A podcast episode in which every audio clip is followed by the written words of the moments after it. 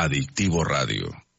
En Adictivo Radio llegó el momento de hablar de salud. Hablar de salud. Los temas que ayudan a nuestro bienestar y que siempre nos importan están aquí. A su salud. Con el doctor Axdrúbal Ávila. Hablemos de lo más importante, nuestra salud. Bienvenidos.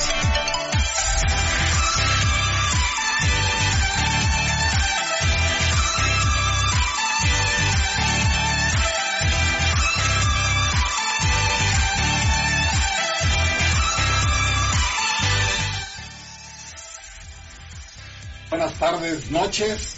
Otra vez es martes y es un gusto para nosotros estar otra vez en su programa favorito. Programa que vale la pena recalcar, tiene más rating que el programa pasado de Cristian Mijares. A tu salud. Saludo a mi compañero, conductor, y cabe aclarar que es mi primo. Nuestras mamás nos obligaron a hacer este programa juntos. A Eduardo Elizalde. Que creo que es mi mejor virtud, primo, ser tu primo, güey. Ser tu primo es mi mejor virtud, como lo decías, el primer programa. Y bienvenidos a este programa de A Tu Salud. Tenemos dos invitadazos, parte de Green Care. Invitados de lujo, este, parte importante ahí de la, de la, de la estructura de- de- del hospital y tienen una especialidad muy interesante. Primero, Asael Barragán, mi amigo de toda la vida, compañero de la escuela desde hace, pues no tantos años. Este, él es eh, cirujano urólogo. Bienvenido, Asael. Este, y a nuestra nueva Golden Boy del hospital, por así decirlo, este, el doctor Alejandro Martínez Peralta, es cirujano oncólogo. Asael, por favor, si quieres presentarte y, y- y mencionar un breve currículum, breve porque después vamos a durar todo el programa, este, si dices todo lo que, lo que has hecho hasta la fecha. ¿Qué tal, Agdrobar? Buenas noches. Gracias a todos por, por la invitación. Eh, es un honor estar aquí con ustedes. Eh, pues sí, yo soy egresado de la, de la Universidad Fuera del Estado de Durango. Luego me formé en el Estado de Nuevo León en el- por parte del, eh, del ISTE, el Hospital Regional del ISTE, en la especialidad y subespecialidad en neurología. Y eh, pues actualmente pues eh, estamos laborando aquí en hospitales públicos del- de la región y eh, en, la- en lo privado en el Hospital Green Care. Muchas gracias por la invitación. Muchas gracias. Y doctor, antes de, que, de pasar con usted, les vamos a recordar el número de WhatsApp, Axdrúbal, es el 8714-009218, 8714-009218, para que puedan enviar cualquier duda para el doctor Barragán, urólogo, y para Alejandro Martínez, doctor también, cirujano oncólogo. Y ahora sí, doctor Alejandro, por favor, cuéntanos su, currículum. Muchas gracias por la invitación. Eh, sí, soy Alejandro Martínez Peralta, soy eh, médico formado en la Universidad Autónoma de Coahuila, en- aquí en Torre Coahuila. Hice la especialidad de cirugía general en el Hospital Regional López Mateos, la Ciudad de México, donde fui subjefe, jefe de residentes. Y eh, hice la subespecialidad de cirugía oncológica en el Centro Médico Nacional 20 de noviembre eh, además tengo el diplomado de laparoscopía avanzada por la por la UNAM y bueno, este estuvimos unos siete añitos allá por allá en México y bueno, pues venimos con ganas de tratar a nuestros laguneros. Excelente, pues qué currículums impresionantes. No somos un programa de deporte ni queremos hacer polémica, pero ¿cuál, es, cuál está mejor, la UJED o la UAC? Aquí en la, en la laguna. en nuestros tiempos era, era la UJED. En nuestros tiempos era la UJED, sí, ya, ya. Ahorita no, digo, ya se agrega otra tercera universidad, que es la, que es la UAD, la verdad. Pues hemos tenido estudiantes de los tres y, y excelentes las tres universidades, les mandamos este saludos. Entonces, hasta pues hay un chorro de preguntas para ti. Digo, la especialidad que tienes es... es- Se presta, se es presta. especial. Digo, yo, soy, yo soy ginecólogo, tú eres lo contrario. La otra parte. Es la otra parte. de- de- de- de- El, el ¿Cuál- complemento, digámoslo así. digamos que el complemento. La media naranja de la ginecología. Es correcto. ¿Cuáles son las patologías aquí en la laguna que, ves más en tu consultorio? Pues es, muy variado. Digo, nosotros los urólogos tratamos hombres, tratamos mujeres y niños, ¿verdad? Entonces ahí hay un, gran grupo de, pacientes en los que nosotros le, eh, podemos actuar. Eh, eminentemente el, el urólogo se conoce como el, médico que trata las cuestiones eh, del, hombre. Eh, al ser un- una especialidad que trata desde arriba hacia abajo la vía tratamos riñones, lo que es uréteres, vejiga, en el caso del hombre es, es, eh, pene, testículos eh, y la uretra como tal, y en las mujeres pues tratamos las, lo que son riñones, eh, uréteres, vejiga todas las patologías que, que les, eh, que les atañen. Por ejemplo, cuestiones que, que son quirúrgicas eminentemente, cuestiones de litiasis, cálculos, eh, tumores, eh, malformaciones, eh, todas las situaciones que, que, influyan en algo mecánico de, del órgano como tal, pues es lo que maneja el urólogo, ¿verdad? Eh, nosotros pues tenemos hacemos una, tenemos una gran cantidad de, de, de, enfermedades que le tratamos, aparte de lo que les comentaba de los cálculos, tratamos las cuestiones de disfunción eréctil, enfermedad de transmisión sexual, eh, cuestiones de agrandamiento benigno de la próstata. Pues tenemos un, un, un, gran este stock de, de, enfermedades que son los que, que manejamos nosotros. Y esto eh, es una pregunta como más, más personal. Eh, no, no como consulta, claro. sino que últimamente está... Di que no eres tú, di que es alguien anónimo. Me escribe un primo. Ajá. El primo no dice, no, eh, últimamente ha estado mucho en, en, las noticias y en boga todo este asunto del nuevo gel anticonceptivo para los, para los hombres. Entonces, me gustaría sí que nos diera un, un norte de, de qué, de qué es, a lo mejor yo pensando fue como, ¿será menos doloroso que una vasectomía? Cuál, qué, qué tanta opción es como buena para, para poder recurrir a este, a este método.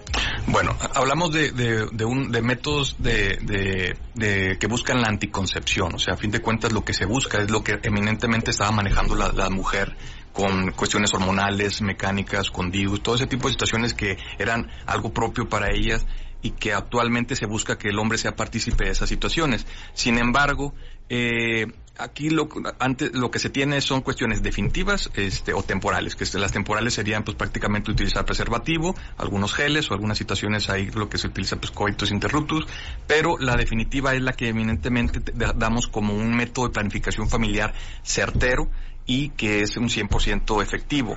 Eh, se busca ante el deseo de ciertas personas de tener una cuestión eh, que pudiera ser reversible, como se puede lograr eh, tener en la cuestión quirúrgica de la vasectomía, todavía podemos lograr claro, eh, disminuyendo el, porcentaje de, efectividad conforme vaya aumentando la distancia o el tiempo alejándose del procedimiento como tal, pues entre más cercano se ha hecho la vasectomía, más ya es tasa de éxito, pero si nos alejamos, pues se va, se va muy, muy se, la tasa disminuye.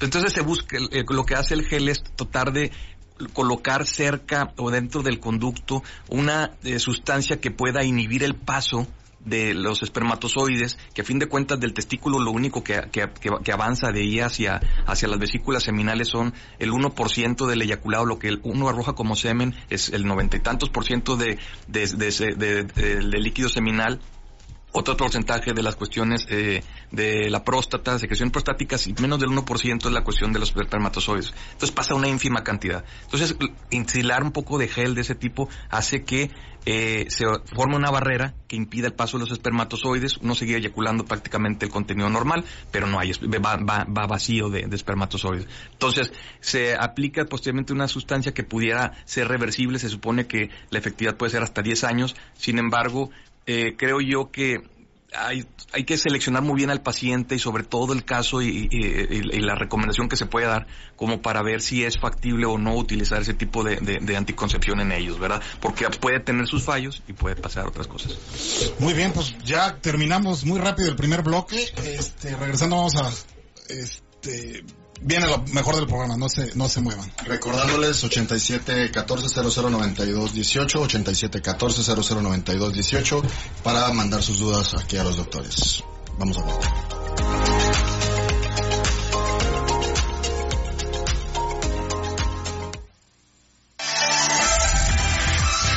Hacemos una pausa. Hacemos una pausa. Regresamos con más en un momento. A su salud.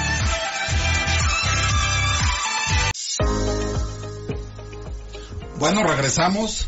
Doctor Alejandro Martínez, ¿qué se siente haber estado de jefe de residentes en la Ciudad de México, en, el Centro Médico Nacional, y de repente regresar a Torreón, al Hospital Green Care? Este, cuéntanos un poco qué tan difícil es transición, en, en qué otros hospitales consultas, este, en qué puedes ayudar a toda la población, cuáles son tus planes aquí, aquí en Torreón, siempre que, que, que, que ya gente nueva me encanta porque aparte que vienen muy bien preparados, traen un chorro de metas, de ambiciones, de, de hambre, como nosotros cuando éramos jóvenes, Entonces, este, Alex, platícanos, por favor.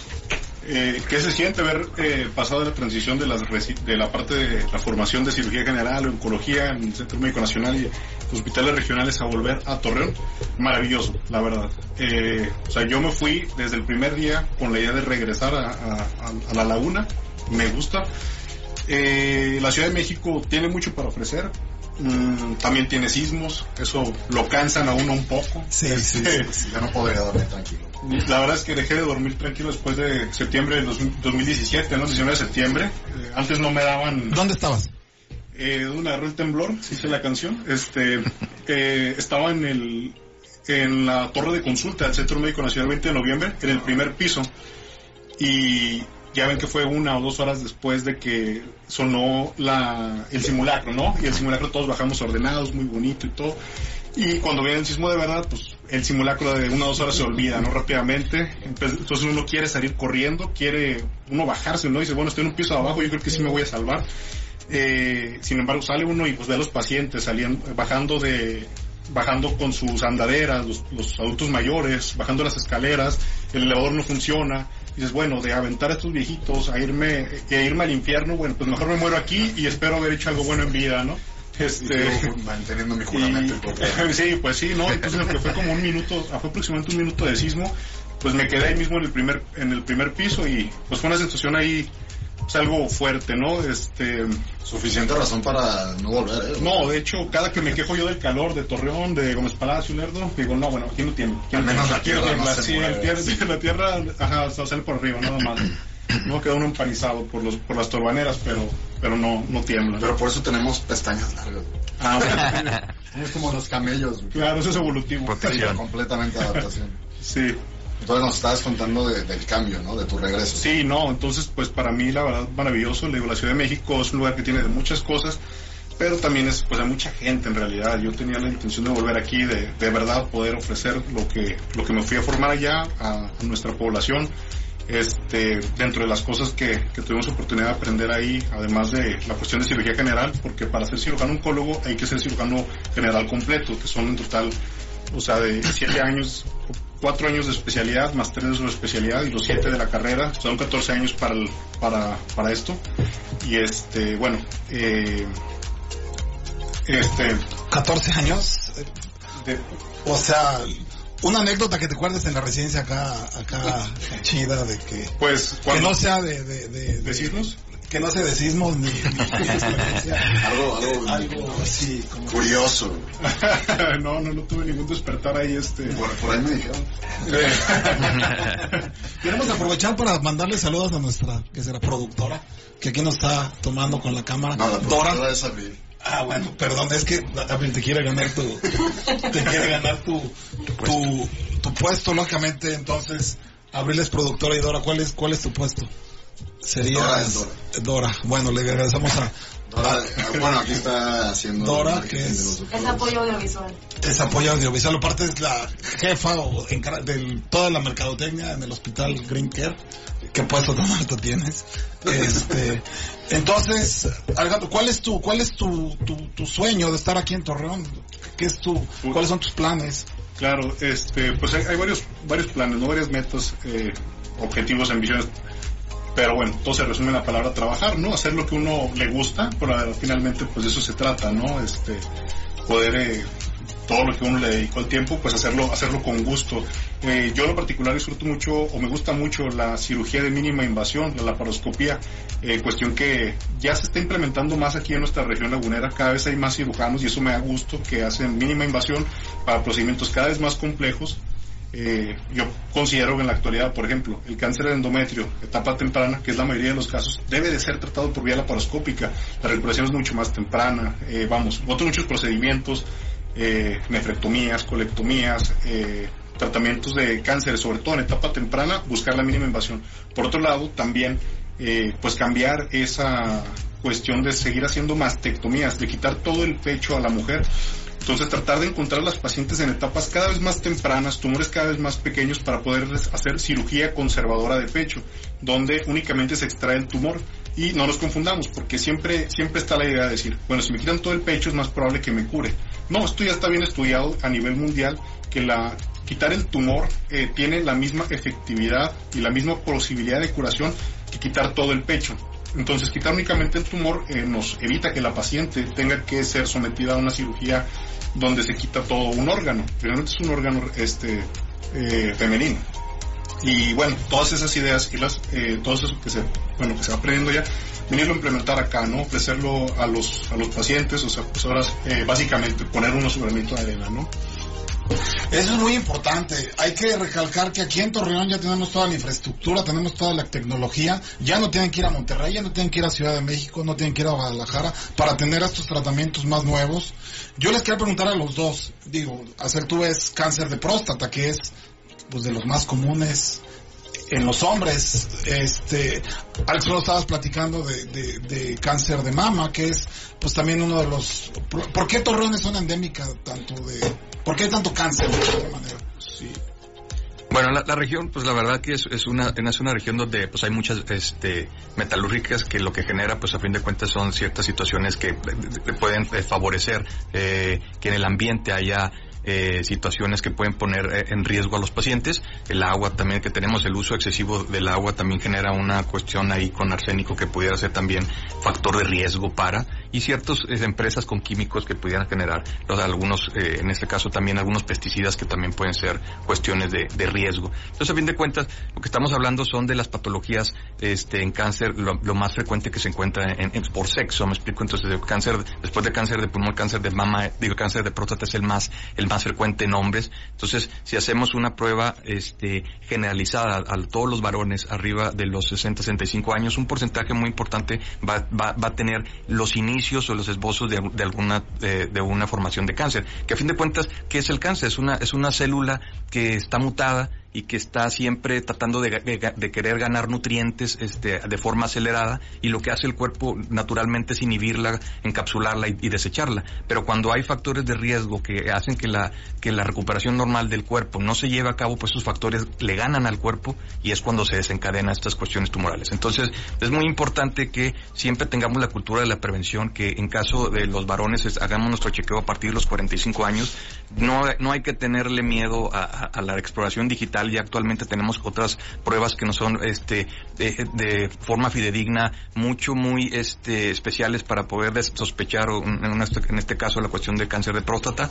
Y eh, de esta forma pues podemos encontrar pacientes que son curables a edades muy muy aceptables y que les van a dar una calidad de vida este la verdad que no, no, no, no se van a encontrar si los encontramos, encontramos en una etapa muy tardía, ¿verdad? Entonces sí, es mucho, muy importante la cultura de la prevención. Eso es muy importante puntualizarlo, porque la creencia popular, inclusive de uno mismo, es que vete a checar y es un examen como era antes. O, ¿Cuál es ahorita la estrategia para prevenir puntualmente? Explícales cuál es el procedimiento Sí, es, es, un dedo y es una segunda opinión es el segundo. No, no, no, no actualmente no. Yo no ya he ido y eso que apenas tengo 35 años, pero, pero no, cuéntame. Cada, cada seis meses va, cada seis meses va.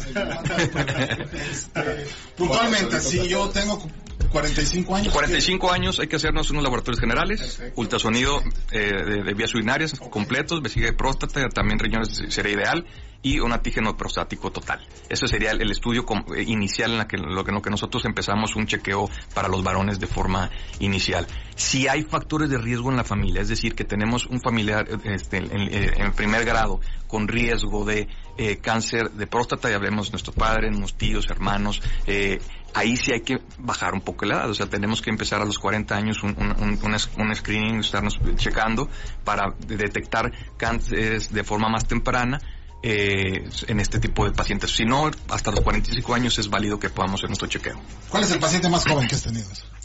Yo creo que de 35 años me ha tocado el cáncer más, más, más joven, mucho mejor. Sí. ¿Cuáles, ¿Cuáles podrían ser, y yo creo que aplica en ambos, en ambos casos, eh, la, estas señales que nuestro cuerpo nos da para saber que algo no está del todo bien y que podemos empezar, porque creo que así va, ¿no? Empezamos con un subespecialista, en este caso urología, y en ese caso se deriva a un tema oncológico ahora con... Sí.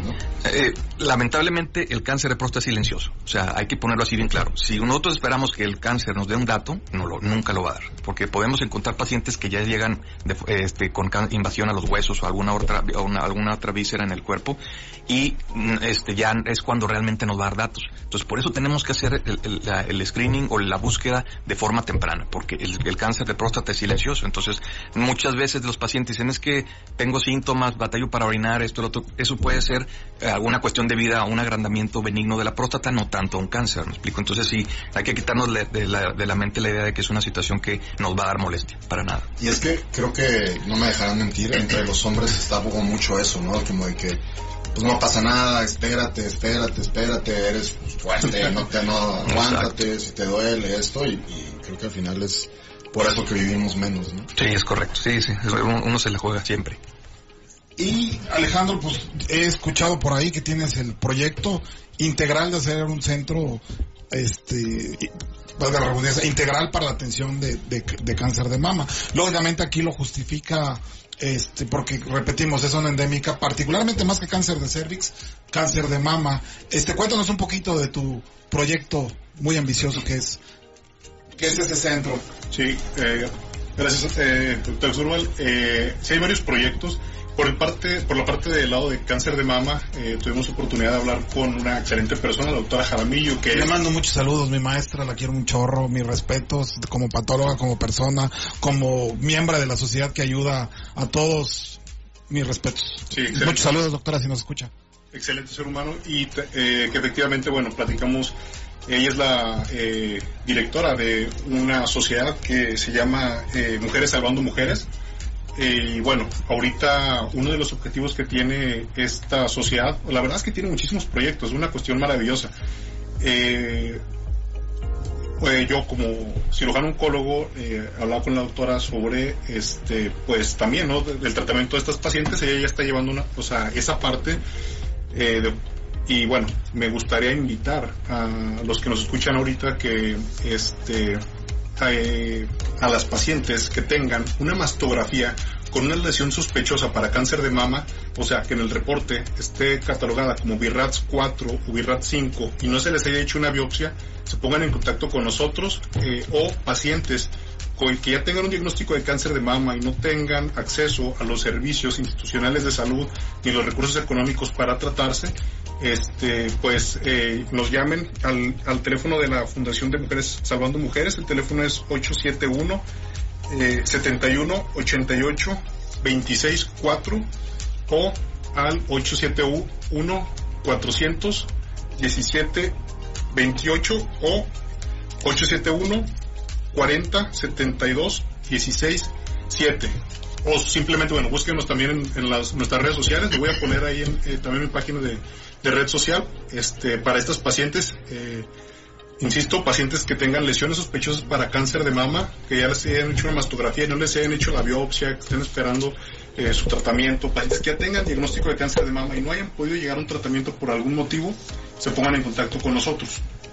Este y bueno, pues vamos a vamos a ir un corte, no sin antes agradecer a nuestro primer patrocinador del programa que confía en nosotros, que, que le gustó el proyecto y que lo recomendamos mucho como proveedor de material médico, HB, material médico, este, atención integral a hospitales, este, con los precios más competitivos y la mejor calidad de productos al 87 11 96 01 15 o le pueden escribir a su mail eric co-rabe.hotmail.com. Muy recomendable para todos los hospitales que quieran surtirse de material médico. Muchas gracias.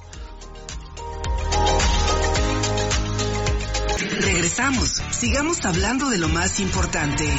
Su salud.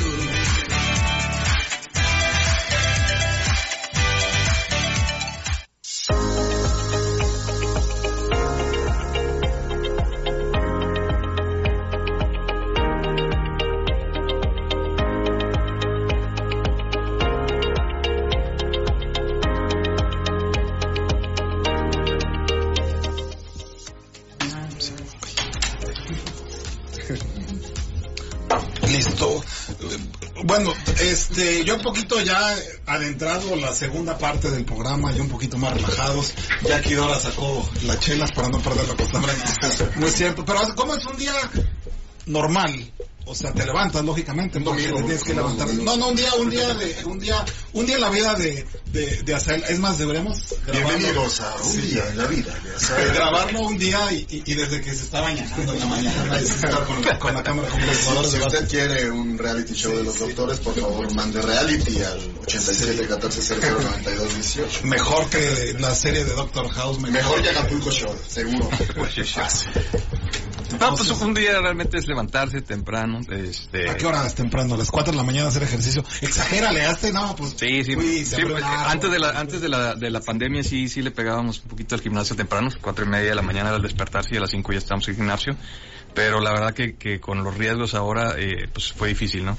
Y creo que bueno la gente que le que le dio COVID o que nos ha dado COVID, la verdad sí, bueno, me, me siento un poco más cansado que lo que era, lo que la, la energía que ¿Cómo, tenía. ¿Cómo te fue en la pandemia con el COVID? Digo, Pues, nos fue bien, lamentablemente hubo familiares que, que no, no, no lograron este, este, sobrevivir a la, a la situación de, de la enfermedad. Eh, pero sí, creo que sí físicamente nos deja cansados, o sea, mentalmente hay, una situación ahí, no sé si hay algún trastorno o algo que, pero sí no tengo, no hay la misma energía probablemente que, que, que de- antes de la pandemia, pero bueno, era, es eso, levantarnos temprano, este, prepararnos, este, baño, todo, desayuno rápido, pues ir a, a la, institución, trabajar en la institución todo el, todo el día, todo el, turno, y posteriormente pues acudir al, ir a comer y luego ir al consultorio, estar ahí lo que se requiera y el día que haya que operar, pues se, se, se nos pasa al quirófano. ese fue un tema de polémica del programa pasado. Este, ¿cómo está ahorita? Digo, yo estuve en el IMSS cuatro años, extraño, los quiero, los admiro. Este, yo me tuve que salir por motivos de, de, de hacer la subespecialidad. Pero ¿cómo está ahorita actualmente trabajando en el, en el IMSS? Bueno, las instituciones siempre eso es complejo, ¿verdad? La verdad que la, la administración de hospitales, este, creo que actualmente, pues, eh, es, es una situación en la que urge eh, una cuestión importante de, de- de ajuste porque pues hay un- unos recortes importantes y probablemente lo, eh, pues no no sé hay, hay una situación ahí de recursos este que nos está estamos batallando. La verdad que pues, siempre siempre hay esas situaciones es cierta carencia. Sin embargo creo que no sé últimamente sí hay una situación importante. No sé a qué se deba. Eh, sin embargo pues sí sí hay, hay hay una situación de que de repente faltan ciertos detalles verdad ojalá y se llegue. Yo pienso que se está trabajando para corregirlo y, y, pues yo tengo tengo fe y tengo esperanza que a fin de cuentas pues se va a lograr soslayar esa situación que pues que, que, que nos falta verdad que, esperemos pues, sobre todo que son servicios para la gente o sea para que ellos puedan eh, acceder a servicios de, de- de salud de calidad que, que muchas veces no se puede acceder por, por fuera, pero que los otro- no- nosotros pues brindamos médicamente una atención de calidad, queremos que al paciente se le aporte lo, que falta institucionalmente. Y yo es eso algo que les quiero reconocer, que es algo digno de admirarse. La verdad, sin mucho material hacen maravillas y yo he visto las condiciones, cómo a veces operan, cómo a veces tratan a las pacientes, cómo a veces tratan de ayudar y que a veces pues la paciente no recibe un buen servicio, pero definitivamente el 95% no es culpa de los de los médicos. Entonces, hasta yo que te conozco como como doctor, como persona, como amigo, tengo que aquí reconocer públicamente que mis respetos para ti, este todas las ganas que le eches, todo el entusiasmo que tienes, este la calidad de servicio que das a tus pacientes siempre actualizado y como tú dices, no distingues si estás en una institución, si estás en medicina privada y eso la verdad este pues es digno de, de, de admirarse. Alex, ¿cómo es un día en tu en tu vida? Si puedes también así exagérale de que de que siembras un árbol también Sí, sí. Bueno, eso no es una experiencia. No, Eso no, es real. Eso es real. No. Eso es para desayunar. Yo inicio mi día durmiendo y luego despierto. Buena, Procedo- buena, buena. Procedo a cortar las uñas de la mano izquierda con la mano izquierda. Eh, Bueno, no, ya, sí, sí. Bien. Este, y bueno, este, obra de broma, bueno, pues levantarse temprano. Ahorita la realidad es que como parte de, de eh, que tiempo que regresé he estado trabajando eh, también en institución, en, en el IMSS. Efectivamente, bueno, es- en ocasiones estoy en turno matutino, turno vespertino, entonces pues no hay algo así como este todavía eh, como una, una rutina, por así decirlo, ¿no? Entonces, eh, pues se entrena cuando se puede entrenar, se come cuando se puede comer. Y estoy de acuerdo con lo que comenta ahorita el doctor, eh, el doctor Barragán, el doctor Asdrúbal. O sea, la realidad es que los servicios de salud institucionales, pues lamentablemente sí hay muchas carencias. Eh, yo considero, y eso se lo extiendo también a los derechohabientes de las instituciones públicas, eh, tener en cuenta que la mayoría lo tienen en cuenta, o sea, la realidad es que no, no, no todo es negro, ¿no? O sea, que, que pues la culpa no es del, o sea, muchas veces el paciente llega molesto, pero los que llegan así van a entender que pues no es culpa del médico, ni de la secretaria, ni de la enfermera, ni del personal de que trabaja de salud en el hospital. Eh, no siempre, hay de todo, ¿no? No- no- tampoco se puede defe- defender lo indefendible, pero hay de todo en todos lados. Hay gente buena, hay gente más o menos, y hay gente deficiente, ¿no? Este, pero la realidad es que la mayoría creo que estamos tratando de sacar el, el, eh, o, dar lo mejor de nosotros, pues, con los recursos con los que contamos.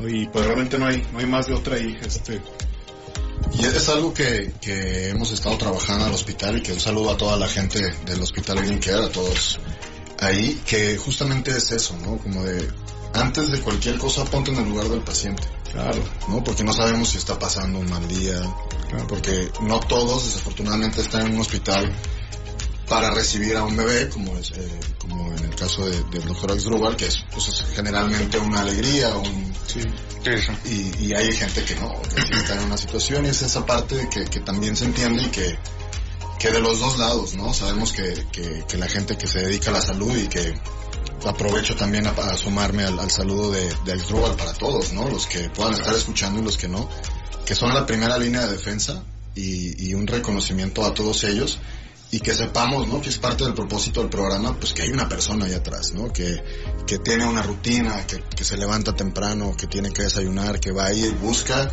por el bien de los otros y eso, eso es algo, pues muy, muy importante y que cada uno aporte y que aparte lo hagan con buen humor, porque los, los ves llegando al hospital y, y saludan a todos y cotorrean y es, y es algo muy padre que, que, que tenemos ahí en, en el hospital y pues obviamente es el sello que le dan ellos, ¿no? ¿Cómo crees? Y, y- sobre todo, especialmente en estos últimos tiempos, este, Azael mencionaba la parte médica de cómo nos sentíamos, pues sí, valga la redundancia, los médicos con el COVID, preocupados, este, con incertidumbre, ver que te pasaba muy cerca, tenemos chats de médicos, chats de ginecólogos, chats y de, no, pues de repente él pues se enfermó y está entubado, etcétera, etcétera. ¿Cómo te fue, Alejandro? ¿Dónde, dónde pasaste tú todo este, este, este proceso? Sí, eh, a- este periodo, bueno, que empieza el año pasado, ¿no? En enero del año pasado nos empieza a pegar. Este, bueno, más bien en marzo estaba cruzando la residencia eh, de oncología, me tocó en el Centro Médico Nacional 20 de noviembre. Tuve la mm, fortuna, si es que se le puede, bueno, sí, es una fortuna, que eh, los pacientes oncológicos pues siempre, o sea, tienen, están contra el reloj, ¿no? O sea, el cáncer no va a parar porque hay una pandemia y el paciente va a seguir, o sea, yo entiendo, pues, eh, eh, yo entiendo perfectamente un paciente con cáncer, ¿no? Que dice, bueno, de, arriesgarme a que, a que me mate el COVID o que la que existe la posibilidad de que me pueda matar eh, la infección o la seguridad de que el cáncer si progresa me va a matar, bueno, prefieren arriesgarse, ¿no? Y atender su cáncer y pues afortunadamente en el Centro Médico Nacional el 20 de noviembre seguimos trabajando durante toda la pandemia este con pacientes oncológicos. Efectivamente, bueno, sí nos tocó operar algún paciente enfermo, tener pacientes este eh, que se que se llegaron a infectar, ¿no? Este, durante su, su internamiento, pero el la atención de los pacientes, o sea, como tal, eh, de, de entrar de lleno a las áreas COVID, pues eh, en lo particular eh, yo no, no estuve ahí, estuve, seguí viendo pacientes con cáncer y la verdad es que mis respetos, todos mis compañeros que los veía ahí, o sea, es una cosa rudísima. Sí, sí estuvo complicado. Yo creo que para para todos hacer como estuvo ahí en el en, en la en la 16 todo ese todo ese proceso. Este, tengo entendido que se salió todo de de control, que, que de repente se hizo hospital COVID. Entonces, ¿cómo cómo pasaste tú ese ese ese proceso en la en la 16? Pues la verdad que es- fue una etapa muy complicada, la verdad que yo creo que para nadie fue algo que, que- que esperábamos. Yo creo que la- la- el personal de, de administrativo principalmente, los jefes y los, los departamentos de epidemiología, pues se la tuvieron que fueron los que más negros se le vieron en ese aspecto porque tuvieron que organizar un sistema que no estaba diseñado para esa situación, no estábamos Sí, es, una pandemia, a fin de cuentas es una cuestión que, que es que afectó a todo el mundo y que en un momento dado a cada persona del, del, del planeta le va le va a llegar ya sea porque le dé o le afecte o a su familia más cercano le va le va a dar. Entonces, cambiar todo un sistema que, que, que de por sí ya estaba so- este, saturado, ajustarlo para que pudiera eh, funcionar eh, con, en- con un apoyo que realmente no se tenía, que era tener pues la- la- la- las camas suficientes, los, los respiradores suficientes, el oxígeno suficiente, o sea, era una situación muy compleja. Los medicamentos, no había nada estudiado, no hay nada escrito, no hay medicamentos este, es- es- específicos, no había el desarrollo, apenas empezó el desarrollo de una vacuna. La verdad que fue algo que, que ahorita pues eh, hay que verlo como una cuestión eh, triste, pero también es una cuestión que, que hace ver la, la, la interesa del, de- del ser humano, porque a fin de cuentas en, poco tiempo se, lo- se logró eh, tener ciertas herramientas eh, que pudieran al, al, al, al personal de salud tratar de mitigar una situación que era muy crítica y inclusive tener las vacunas y la cantidad de vacunas que se tienen ahorita, en ninguna de las enfermedades que estaban previamente se, se tenían, pasan años en poder desarrollarse una vacuna. Y si sabemos que actualmente esas vacunas se desarrollaron rápido, porque Porque hubo la inversión, o sea, hubo el dinero para poder, hubo los, los voluntarios para probar esas vacunas, o sea, entonces hubo la tecnología que no se tenía antes, entonces, es decir, alguien, o sea, si de- si, bueno, cuando escucho yo eh, a hablar a alguien que dice, yo no me quiero vacunar, pues se le respeta, pero a fin de cuentas se le trata de conven- no convencer, sino decir, explicar los argumentos del por qué sí es bueno vacunarse, ¿verdad? O sea, es una cuestión que nos protege a todos, este, es una, lograr una inmunidad de rebaño, la verdad que sería una, una, una utopía, la verdad, en nuestro país que, que hay unas opiniones, este, diversas, entonces yo creo que, que pues lamentablemente pues eh, es una situación que ya vamos a tener que vivir día a día. Tenemos que aprender a, a cuidarnos a tener a, a utilizar nuestros nuestros sistemas de protección nuestro cubrebocas nuestro lavado de manos eh, tener mantener todavía la sana distancia con las pacientes y saber que la el, que el que el covid lo, lo puedes este, tener aún estando asintomático y que lo puedes llevar tus seres queridos sin sin quererlo este y sin esperar y pues puedes enfermar Que es un riesgo que, que aumenta ahora con, con la vacuna, ¿no? es correcto Sí, debes de cuidarte si estás vacunado, pero no dejas de ser un... No, y se, ha relajado, se han relajado mucho la- las medidas de, de- de cuidado. O sea, la verdad que eso está generando que venga una tercera ola. O sea, pare- o sea, pareciera que no, pero sí. Muy bien, regresamos después de un corte. Vacúnense si tienen la oportunidad. Ya dijo el doctor que sí hay vacunas. Regresamos. Sigamos hablando de lo más importante. A su salud.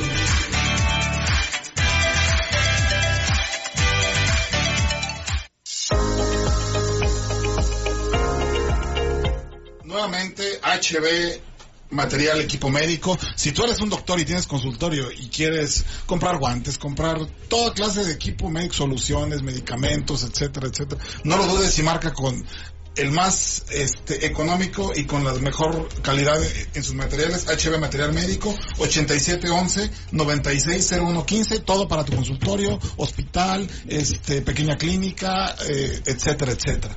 Y yo quiero aprovechar aquí que estás a él para darle las gracias porque nosotros, este, hay pacientes, hombres, que, que, que, dicen, pues ya no te puedes embarazar, ya te hiciste la vasectomía, o simplemente no tienes espermatozoides. Y tú a él nos has dado, este, mediante las diferentes técnicas de recuperación espermática que va desde aspiraciones de pirídimo hasta llegar al mismo testículo por, por, por espermas, nos los das, das un esperma y fertilizamos embriones. Y esos pacientes que antes no se podían embarazar como de ciencia ficción, ya pueden, gracias a ti, Asael. Cuéntanos un poquito más de estas, de estas técnicas y invitarlos a los pacientes que por alguna clase les han dicho, ¿sabes que Pues tú ya puedes tener hijos. Claro que sí se puede hacer. Sí, efectivamente.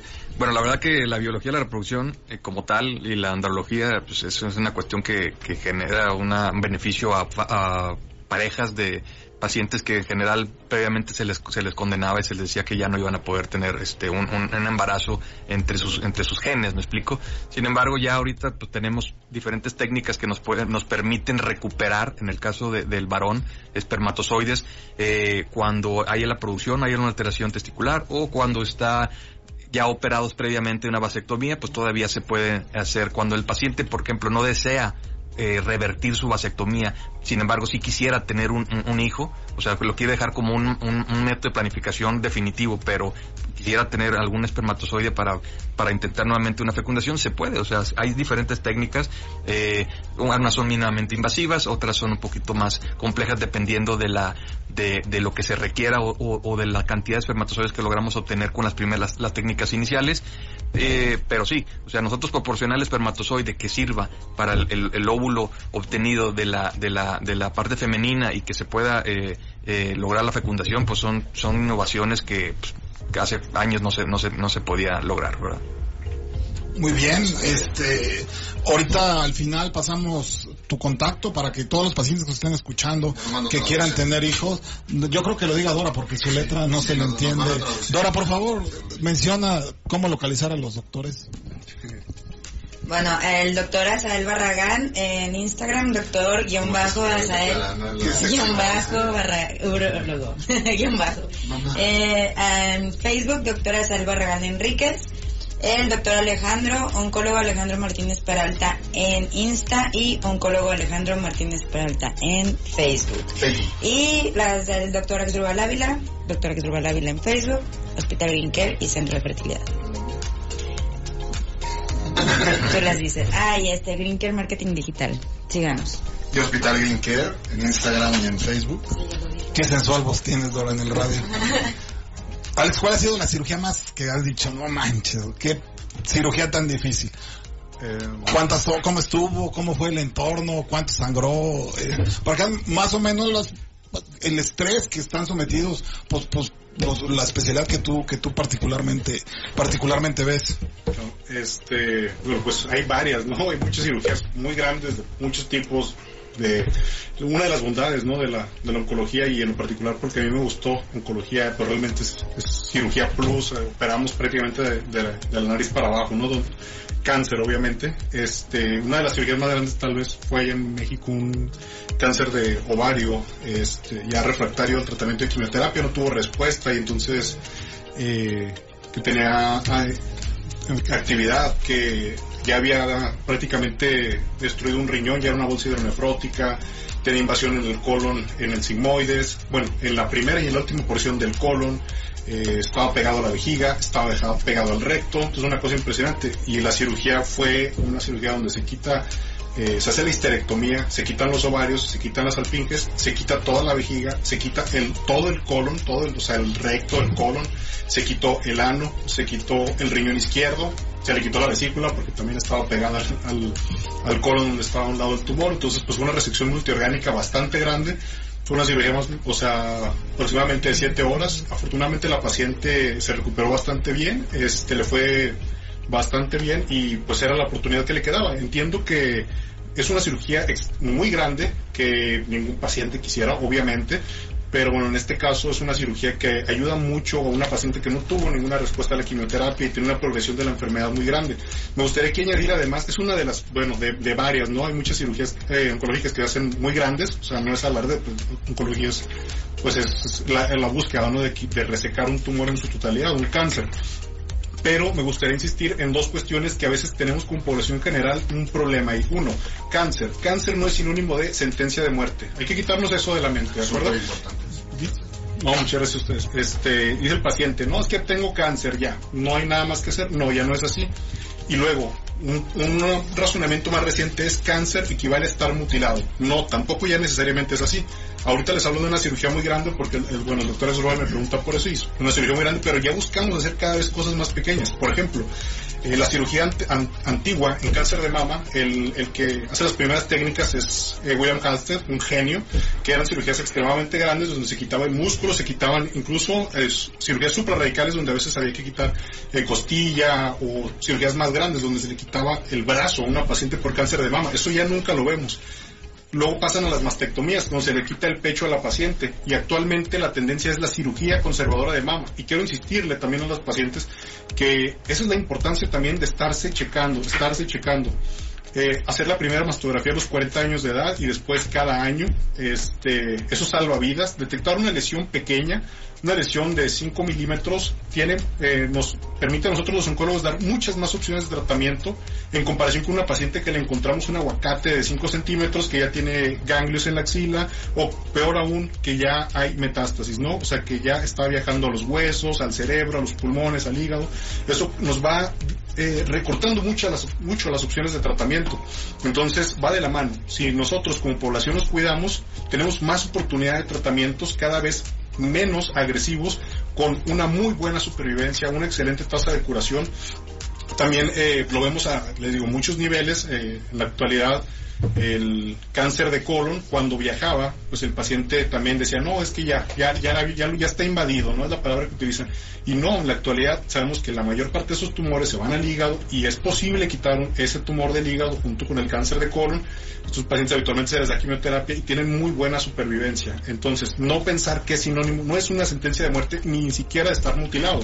Eh, siempre buscamos lo mejor para el paciente e incluso en la actualidad es la mínima invasión, la laparoscopia para el tratamiento del cáncer. Por ejemplo, para endometrio, para, el paciente, para los pacientes con cáncer de útero, cáncer de matriz que le llaman, eh, estos pacientes se benefician mucho de estas cirugías ya que pues de quedar con incisiones de de 15, 20 centímetros, que no es nada más la, la, incisión de la cesárea, porque hay que quitar ganglios y demás, o sea, es una incisión que hay que hacer eh, muy grande, ¿no? Entonces, hacer incisiones de 5 milímetros y sacar eh, todo el tumor, todo el útero y los ganglios linfáticos por, por vía vaginal, nos, al paciente le, le va mucho mejor. Eso por dar uno de los ejemplos, es la tendencia actual, buscar curar a la paciente o los pacientes haciendo lo menos agresivo que se pueda, con buena calidad de vida. Si no realmente entiendo perfectamente, no tiene sentido quitar la calidad de vida y dejar a un paciente vivo, ¿no? buscar siempre calidad de vida también.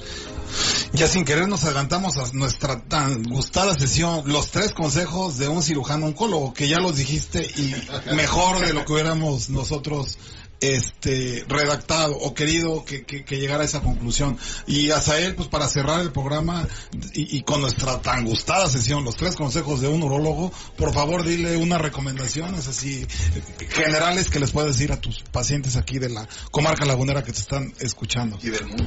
Y del mundo y del norte de Estados Unidos por principio de cuentas, pues no olvidarse la prevención. O sea, siempre hay que, prevenir siempre es mejor que, curar. O sea, siempre hay que buscar tratar de, de, lograr esos objetivos, llegar antes de, o de forma temprana al diagnóstico. No olviden tomar agua, tomar mucha agua, no aguantarse para orinar en caso de, las mujeres y acudir eh, a revisión en cualquier momento que haya alguna situación. Nosotros tratamos hombres, mujeres, niños, entonces ahí estamos para servirles en, el Hospital Grinker. Voy a usar un minutito más para el doctor. Eh, señales de, alarma. O sea, porque como lo, decimos hace rato, ¿no? Eh, de repente los hombres no nos damos mucho el tiempo de, cuidarnos. Y estas, pues ya, señales de que ya no debo dejar pasar, por ejemplo, si me arde cuando hago pipí o si siento mis si lo tienes muy rojo. pues es que hay diferentes datos de alarma dependiendo del órgano, pero sin, embargo la piedra angular de la, de la cuestión de la búsqueda de una atención médica siempre es el dolor ya sea el dolor en el dorsal, que es en la espalda, si hay una cuestión de, cálculos, si hay dolor testicular, pues puede ser desde una torsión testicular hasta una infección local, si hay dolor en el, a la salida de orina puede ser una infección o, el crecimiento de la próstata o una, o una secreción ahí anormal. Entonces, el dolor creo que yo que es lo importante, dependiendo de la zona donde se geste, se pudiera ser la, causa del por qué se está gestando, pero la piedra angular del dolor. Repitan por favor dónde los podemos localizar, agradeciendo de antemano, muchas gracias el tiempo yo sé lo ocupado que están, este, yo sé este, el esfuerzo que hacen para atender a sus pacientes. Ojalá que este programa sea una probadita de lo que pasan ustedes el, día a día, de la preparación que tuvieron, de las anécdotas, de cómo se sienten. Eh, el programa pasado destacábamos que cuando un tratamiento, una cirugía o, algo no es satisfactorio en el desenlace, pues los más preocupados o los más tristes o los más angustiados primero somos, somos, somos nosotros. Entonces con que la paciente entienda eso que nos está viendo, este, nosotros nos damos por bien servidos por este programa. Gracias, este, le, reitero, no, no por venir ahorita, sino por todo lo que nos han ayudado ahí en el hospital y a sus pacientes. ¿Dónde los podemos localizar nuevamente? Me pueden localizar al 8711-770000. Muy bien, muchas gracias. Y muchas gracias. De verdad, doctor Alejandro Martínez, gracias. Este, esperemos que no sea el, último programa con ustedes. Este, ¿dónde te, dónde te podemos localizar? Sí, muchas gracias. Eh, y gracias por la invitación. También me gustaría, eh, disfruté acompañarlos. Se fue volando el tiempo. Eh, pueden eh, localizarme en el 81, perdón, 87 14 07 21 67 y 87 17 400 1728. Muy bien, ahí en el en el en el Hospital Grinker. Dora Dora muchísimas este gracias como siempre, Abril en la en, en, la producción, muy a gusto como siempre.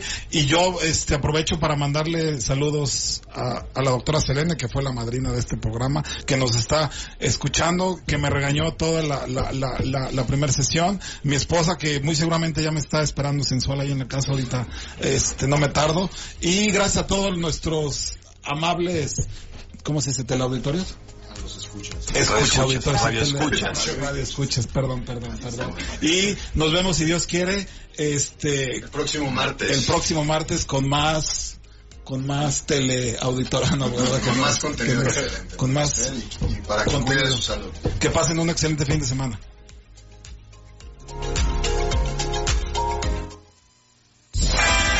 Gracias por habernos acompañado. Esto fue A su salud. Con el doctor Asdrúbal Ávila por Adictivo Radio 90.3.